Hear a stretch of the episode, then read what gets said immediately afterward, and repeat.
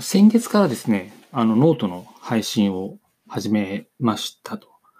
で、あの、一昨日ぐらいに、あの、プロフィールも掲載させていただきまして、あの、反応もすごくいただきましてですね、ありがとうございます。やっぱりあの、反応があるとね、あの、すごく、あの、継続していこうかなというふうな形になるかなと思います。で、ノートなんですけど、あの、僕の使い方としましては、えっ、と、アンカーで録画した音声ファイルを、えー、ノート上に、えー、アップロードしているだけなんですよね。なので、すごくあの、手間、手間っていうかは全然ないんですけれども、はい。で、さらにですね、そこの音声ファイルと、えー、静止画を組み合わせて、えー、YouTube に、えー、上げ始めました。はい。で、このやり方に関しましては、あの、先日あの、お話ししました、あの、西野明宏さんが、えー、同じやり方というかですね、まあ、あの、彼の場合は、えっと、ボイシーでの録画、音声ファイルを、えー、YouTube に、えっと、静止画と組み合わせて配信しています。あと、池田隼人さんがですね、えっと、サブチャンネルの方では、えー、ボイシーの収録と、えー、YouTube の、えー、録画を、まあ、同時にやられて、えーまあ、同時多発的に配信しているというところですね。で今回の僕はその池田隼人さんにのやり方をですね、ちょっと真似て、えー、っと、ポッドキャストの収録と、えー、っと、YouTube の配信とかっていうのをやってみました。で今ですね、えー、こうチラチラ見てるのはですね、えっ、と、台本がこうやって、ま、iPad mini でですね、エヴァーノートでやってまして、これをチラチラ見ながらやってるんですけれども、えっ、と、カメラに関しましては、えっ、と、iPhone 11 Pro と、えマイクに関しましては、えこちらの、えマイクですね。こちらのマイクを、え MacBook Pro につないで、え収録をしています。にしてもですね、西野さんとか、あと池田隼人さんとかですね、台本なくて、あの、語れてるって本当にすごいなと思いますね。あとは、あの、勝間和代さんとかですね、本当にすごいなと。まあ、その他の YouTuber の方もですね、本当にすごいなというのは、あの、実感してます。で、まあ、あの、発信したいコンテンツをま持ってるっていうのもあるんでしょうけど、まあ、それを継続化していく能力がすごいなと思ってまして、もしくは、あの、継続化できる仕組みみたいなんですね。いう形ですよね。やっぱり、あの、そういうところを持ってなきゃダメなんだろうなというところを、すごく実感してます。で、あの、YouTuber のよく成功させるために、えー、何をすべきかみたいな動画が結構あったりすると思うんですけれども、まあ、その中でとにかく、あの、100本上げろとかですね、えー、とにかく、あの、量ですね、その中で改善してきなさいみたいなのあるんですけど、あの、まさにその通りだなというふうに思ってます。で、あの、たかが僕なんて、えっ、と、ポッドキャストをまだ数、数本ぐらい上げただけなんですけれども、やっぱりですね、あの、改善し、配信してみて改善していくみたいなところも、あの、実感として分かってきました。で、あの、この実感っていうのはすごい重要かなというふうに思ってまして、えっと、まあ、頭で理解するじゃなくて、まあ、行動に移してみて、まあ、初めてあの分かることってすごく多いと思うんですよね。なので、頭でっかちにならないで、えー、とにかく行動に移してみると、これが本当に大切だなというふうに思いました。で、あの、本日はですね、あの、先日ノートにあの配信いたしました、あの、僕のそのプロフィールですね、えー、をちょっと動画で、えー、掲載してみたいなというふうに思ってます。で、あの、今年48歳なんですけれども、えっと、まあ、広告代理店からキャリアをスタートいたしまして、で、あの、30歳の前半の頃に関しましては、あの、インデックスという会社で、まあ、これはですね、あの、いわゆるガラケーというかですね、モバイルコンテンツプロバイダーみたいな形の会社だったんですけども、えー、そこでですね、あの、名古屋にあるゲオさんと、えー、ジョイントベンチャー作ったりしながら、そこの責任者してました。でその後、えー、っと、ファーストリテイリングの方で EC 部分のマーケティングのマネージャーやったりとか、あとは、え、っと、上場の予備校のですね、映像配信の新規事業のお手伝いをしたりとかですね。直近に関しましては、アパレル会社の方で、えー、EC 部門のあの責任者の方をしておりました。で、今はですね、えっと、会社を作って、えっと、まあ、2期目になるんですけれども、えー、主なその、なんていうのかな、あの、事業内容としましては、えっと、全国の中小企業とか、スタートアップの、えっと、新規事業の、あの、お手伝いをさせてもらっています。で、社名にですね、あの、コンサルティングっていう形でついてはいるんですけれども、えー、いわゆるこう、なんでしょう、リサーチして、まあ、パワポにまとめてご提出、やるのはそちらですよ、みたいな形ではなくて、えっと、プロジェクトマネジメントというかですね、割とその、えー、現場に介入してですね、えっと、もうガリガリ、あの、リーダーシップを持ってやっていくというところですね。であの地方に関しては特に、あの、例えば経営者の方がすごく熱いパッションを持ってるんだけれども、えー、まあ、その新規事業だったりとかやるノウハウがなかったりとか、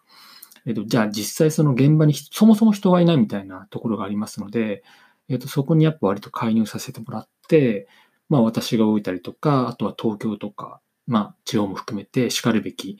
えー、パートナーですね。開発会社とか制作会社とか、クリエイターとか、まあライターとかですね。カメラマンとか、まあそういったところのプロジェクトに応じて、えー、バーチャル的に組織を大きくして、新規事業を推進していくというところがあります。でやっぱり最近だと、あの、新規事業っていうとですね、やっぱりキーワードとしてはインターネットだったりとか、えっ、ー、と、通販だったりとかしますので、えっ、ー、と、そういったあの、ご相談がすごく多かったりします。特に通販に関しましては、まあ、その地方に関しましては、物はすごく、あの、いいものを持ってるんだけれども、やっぱりそれが卸だったりとか、えっ、と、小売のところでやっぱり今伸び悩んでいて、えー、自分たちで販路を作りたいと。まあ、そのためにやっぱりインターネットっていうのはすごい魅力的ですので、えっ、と、そうインターネット使いたいんだけど、まあ、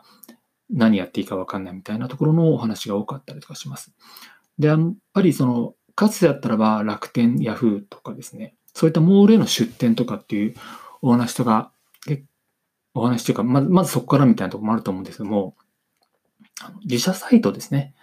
やっぱ自社サイトをやっぱり強化していきたいと、将来的に強化していきたいっていうニーズが高くてですね。それはまさに私が、えっ、と、ずっとこれまで自社サイト、事業会社であの EC の責任者やってましたので、そういった経験とかと掛け合わせながらですね、ご提案をさせてもらっているというところです。で、あの、EC に関しましては、あの、まあ、昔に比べるとですね、すごく、あの、安くっていうかできるます。システム的にはですね。昔だったら何千万とかかったものとかっていうのが本当にあのカートの仕組みだけだったらば、あのすごく安くできる時代になって、あいい時代になったかなというふうに思ってます。まあ、全全世界的にはですね、あの、ショピファイとかすごく有名ですけども、あの、日本国内でも、あの、優秀な、あの、いわゆるこう、EC の仕組みを持っているところがたくさんあるかなと思ってます。やっぱりその会社のえー、っと、事業規模だったりとか、まあ3年先を見据えた売上目標みたいなところを見据えながらですね、えー、まあ EC のプラットフォームを選定していくっていうところは、すごく大切かなと思ってまして、やっぱりその、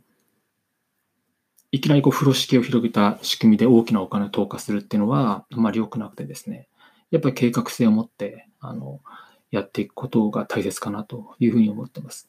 はい。なのでそこは割とフラットにですね、あの、僕はあの、そういったその ASP 業者ではないので、え、システム会社ではないので、あの、やっぱりフラットに選定をしていくというふうな形を得意としています。えっと、自分のホームページを見ながら、えっと、お話ししてるんですけれども、あの、やっぱり B2C の領域ですね。そちらが長かったんですけども、あの、今ご支援しているのは必ずしも B2C だけじゃなくて、まあ割と B2B も多かったりします。あとは業種もですね、様々ありまして、えーと、例えば家具ですね。家具の製造卸してる会社様だったりとか、あとスポーツ系のアパレルの会社だったりとかですね。あとは岐阜のですね、伝統工芸品の、えー、EC 事業のご支援をさせてもらったりとかもしています。あとはですね、